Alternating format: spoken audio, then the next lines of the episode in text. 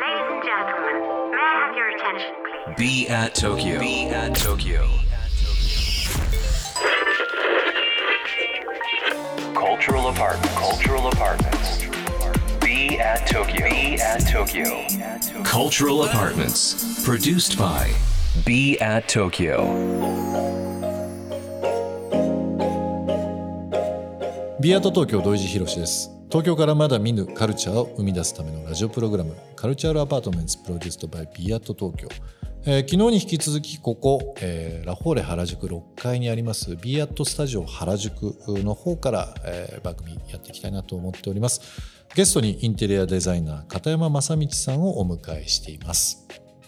まあ、から片山さんの事務所も、えーこの原宿からもうすぐ近くの千駄ヶ谷はいそうですね。ね。はい。僕が勝手ながら千駄ヶ谷は日本で一番気がいいんじゃないかなと思うぐらいの 好きな場所でもあり明ます。治神宮がねありますから。明治神宮もありますしね。はい。近くに。片山さん原宿にこう関わったりだとか、まあ、お仕事されたりだとかってどれぐらい経ちますかね、えーとね、実は、えー、と最初の事務所が原宿だったんですね。ちょうど、えー、とビームスさんからもうちょっと先仙台に寄るに行った、あのペーターギャラリーの先はいはいのあたりの事務所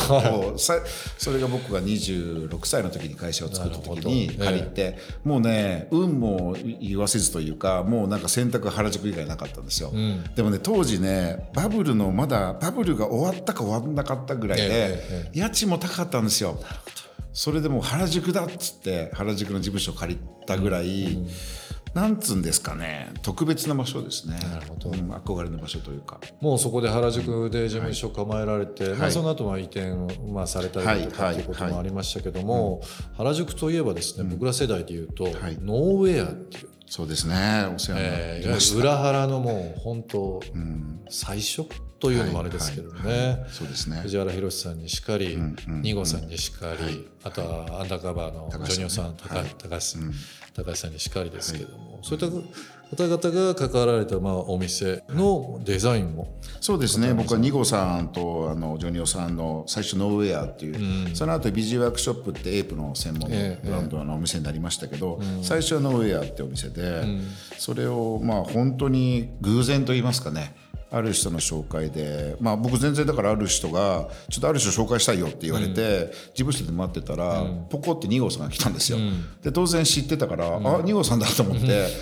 その時ね本名でね「何々さん連れて行くから」みたいな。ええええだから当然違うわけですよ。ええ。あれ？みたいな、だからもうそれ失礼だけど「あ2号じゃん」みたいな感じで「あどうもはじめまして」みたいな感じで。あそれ初めましてそうなんですよ、ねそれでなんかまあぼボソボソボソってこんなこと考えててって、その時はね僕だけじゃなかったんですよ、もう僕と何人かに、まあ、彼が会ってお話しされて。そうそれで誰とやるよみたいなその、まあ、一人に選んでいただいてて、それでなぜかあの一緒にやりましょうって言っていただいたんですね。きっかけは。うん。ままあでも2号号さんともエイプも含めてですけども、非常に片山さんいろんなね、プロジェクト過去もされてますけども、はい。2号さんズバリどんな方ですか？いやね、あのー人って付き合っていくとどんどんどんどん近くなっていくじゃないですか、それですごくカジュアルになって友達になるじゃないですか、でもまあ僕はそうならないように気をつけたってこともありますけど2号さんって不思議な人で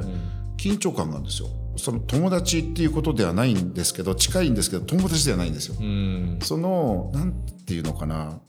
本当言葉遣いも優しいし大声も使わないし、そのリクエストもしないんだけどめちゃくちゃ見てるって感じがする。あそんな感だから僕はやっぱこう彼を喜ばせたいと思う、ええ。次はもっと喜ばせたいって思うような、そのこう分かんないですよ。彼はどう思ってたか分からないんですけど、なんかすごく僕をかきたててくれた方ですね。うん、だからすごく面白いプロジェクトをもう数年にわたってやらせてもらいました。なんかあの本当にあのこだわりのある方で、僕も何度もお話もさせていただいたことありますけども、なんかこうアパレルの方だけでもないし飲食の方だけでもないし、なんかこう何の人なんだろうと思った時にはやっぱりこう裏腹っていう部分で育ったっていうのもありますけど、やっぱりこう東京という人なんだろうなっていうふうに本当に思いますね。確かに確かに。世界的に見ても、なんかいろんなアーティストが寄ってくるとか、相談するとかもう今も幅広いお仕事ね、あのユニクロさんも含めたりだとかもやられてるので、全部が2号さんでもあるし全部がなんか東京だなっていうふうにそうですね。で彼も東京の出身じゃないからす,、ごく客観的に東京を見ていてですごく多分新鮮にずっと東京のことを見てるんじゃないかなっていうのは僕も感じ独特ですよね、でもさっきのその知り合いの知り合いを通じてっていう片山さん。おっしゃってましたけどまさにこのビアート東京もいろんな方々のこう表現の場として、もう今もう SNS でもう全表現者時代だと思ってますので、一人一人が、みんながアーティストにもなれるし、カメラマンにもなる、こういった場所でですね、いろんな方々が誰々の誰々の紹介とか、友達の友達みたいな、なんかそのちょっと向こうの人ちょっと横にいる人っていうのがつながって、一緒に展示しようとか一緒にものづくりしようとか、一緒にワークショップしようよというようなのが生まれる場所にしたいなと、お話を伺って思いました、特にね東京って場所はそういう場所ですからね。ね。実験場であって、ね。確かに、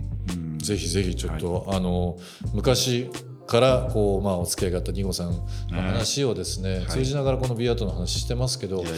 あのニゴさんにもちょっと連絡してなんか一緒にやりませんかというのもちょっと声かけしてみよう相変わらずアイディアがブンブン出る方だし、ねそうですトイレもその、えっと仙台街に行く途中のところにニゴさんのトイレもありますもん。ね、またニゴさんらしいね。そうです全然僕と違うものでできて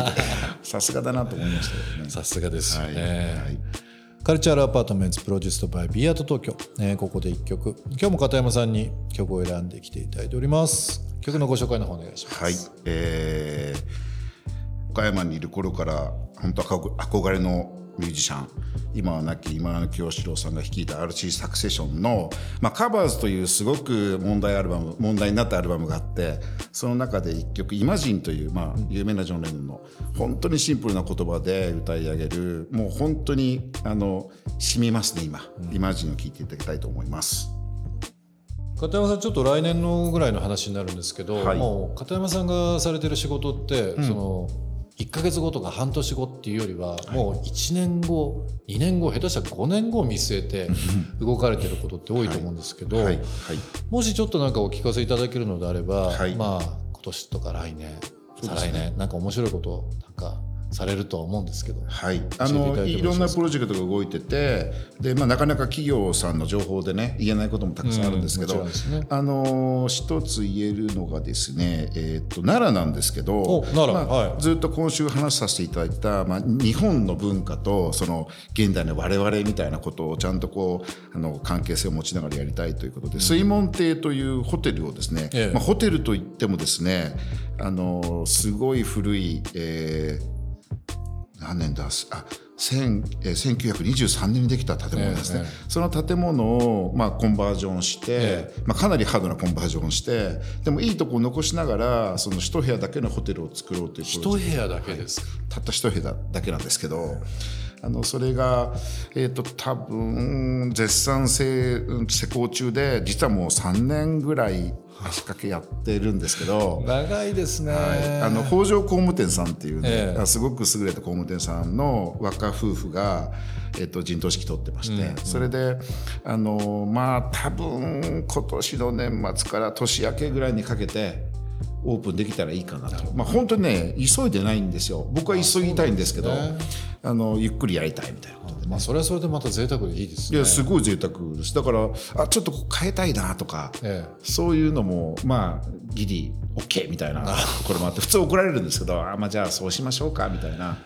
でもうもともとある古い家なんで、うん、もう壊さないようにできるだけ使いながらやってるのでまあもうあの直角直角の壁はないしね、えその辺も少しずつ見ながら直して、またこの一部屋ってなると多分通常こう、まあ、今だと外資系のホテルが入ってきたりだとか、チェーンチェーン系とかってありますけど、またなんかこう基準とかが違ったりとかするんですかね、うん、いい意味で使いやすい使いやすいですね、うん、だだけど一部屋ってことはやっぱりそれなりのお値段にもなりますし、ね、まあそうですよね。あの逆にその一部屋のためにお客さんが来るっていうことは、うん、まあ、めちゃくちゃ意味があるわけですよね、だから単純にその、まあ、宿としての用途以上のもの、うん、でここをもともとお持ちだった方が、まあ、いわゆる奈良の文化の要はそのなんつうのかな発展にそのすごく寄与された方で、えー、その有名な方なんですね。あの、えー、関さん関東次郎さんっていう、えー、その方がお持ちだった家があるので、だからそういうサロンっていうコンセプトにしようよっていうんでもう文化をここで作っていきたいよねと。だそれの最初の一歩としてこのエリアをあの始めているんですけど。来年できたらぜひぜひちょっとぜひぜひ、はい、楽しみです。だからそれがまあちょっと唯一言えるぐらいのプロジェクトあのプロジェクトの内容かなと思いますけどはい今週はインテリアデザイナーのワンダーウォール代表片山正道さんをお迎えしています片山さん明日も引き続きよろしくお願いしますはいありがとうございます b アット東京東京からまだ見ぬカルチャーを生み出すための cultural apartments それが b アット東京。情報を発信するメディアであり才能が集まるスタジオであり実験を繰り返すラボであり届けるためのショップでもある。決められた方はない。集まった人がブランドを形作る。オンラインとリアルな場でつながりながら発生する化学反応が